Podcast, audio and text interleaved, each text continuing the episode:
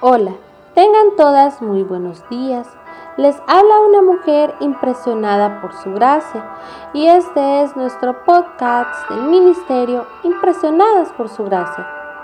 Estás escuchando Reto de Lectura 365, una mujer impresionada por la palabra. Día 136. Nos corresponde leer Segunda de Crónicas del capítulo 29 al capítulo 31. En las lecturas del día de hoy me llama la atención que en el primer año de su reinado, Ezequías, con tantos asuntos pendientes e importantes, lo primero que hizo fue abrir las puertas de la casa de Jehová y repararlas.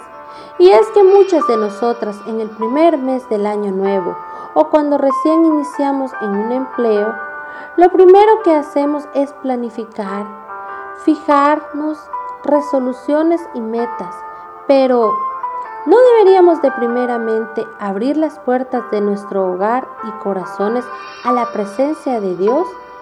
En oración, reflexionar sobre nuestro caminar y confesarle todas nuestras debilidades, luchas y pecados?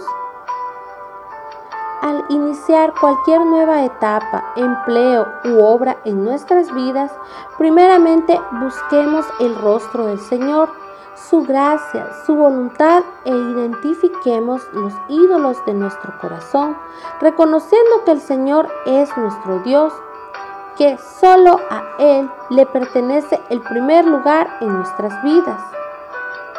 Consagrémonos a Dios reflexionando sobre la celebración de la Pascua por parte de Ezequías y sobre las palabras con las cuales invitaba y motivaba a todo Israel y Judá, podemos ver que Ezequías transmitía el significado y la importancia de volverse a Dios en arrepentimiento y agradecimiento. Y aunque nosotras no celebramos la Pascua como los israelitas, sí celebramos Semana Santa y nuestros cumpleaños, siendo estas grandes oportunidades que Dios nos da para mostrar su importancia en nuestra vida y cuán profundamente agradecidas y gozosas estamos por su salvación, liberación, sanación, amor, poder, fidelidad y provisión.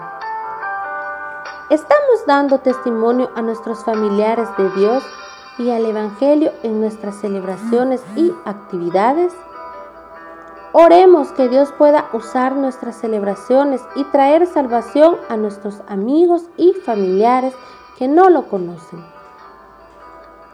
Antes de solicitar al pueblo a que ofrendara, el mismo rey Ezequías contribuyó de su propia hacienda para los holocaustos, y es que todo lo que él exigía al pueblo, primeramente lo modelaba con su corazón para Dios. ¿Estás exigiendo a los demás algo que no estás modelando primeramente tú? Gracias por escucharnos en este bello día. Nuestra oración es que Cristo viva en tu corazón por la fe y que el amor sea la raíz y el fundamento de tu vida y que así puedas comprender cuán ancho, largo, alto y profundo es el amor de Cristo. Que el Señor te bendiga, mi amada.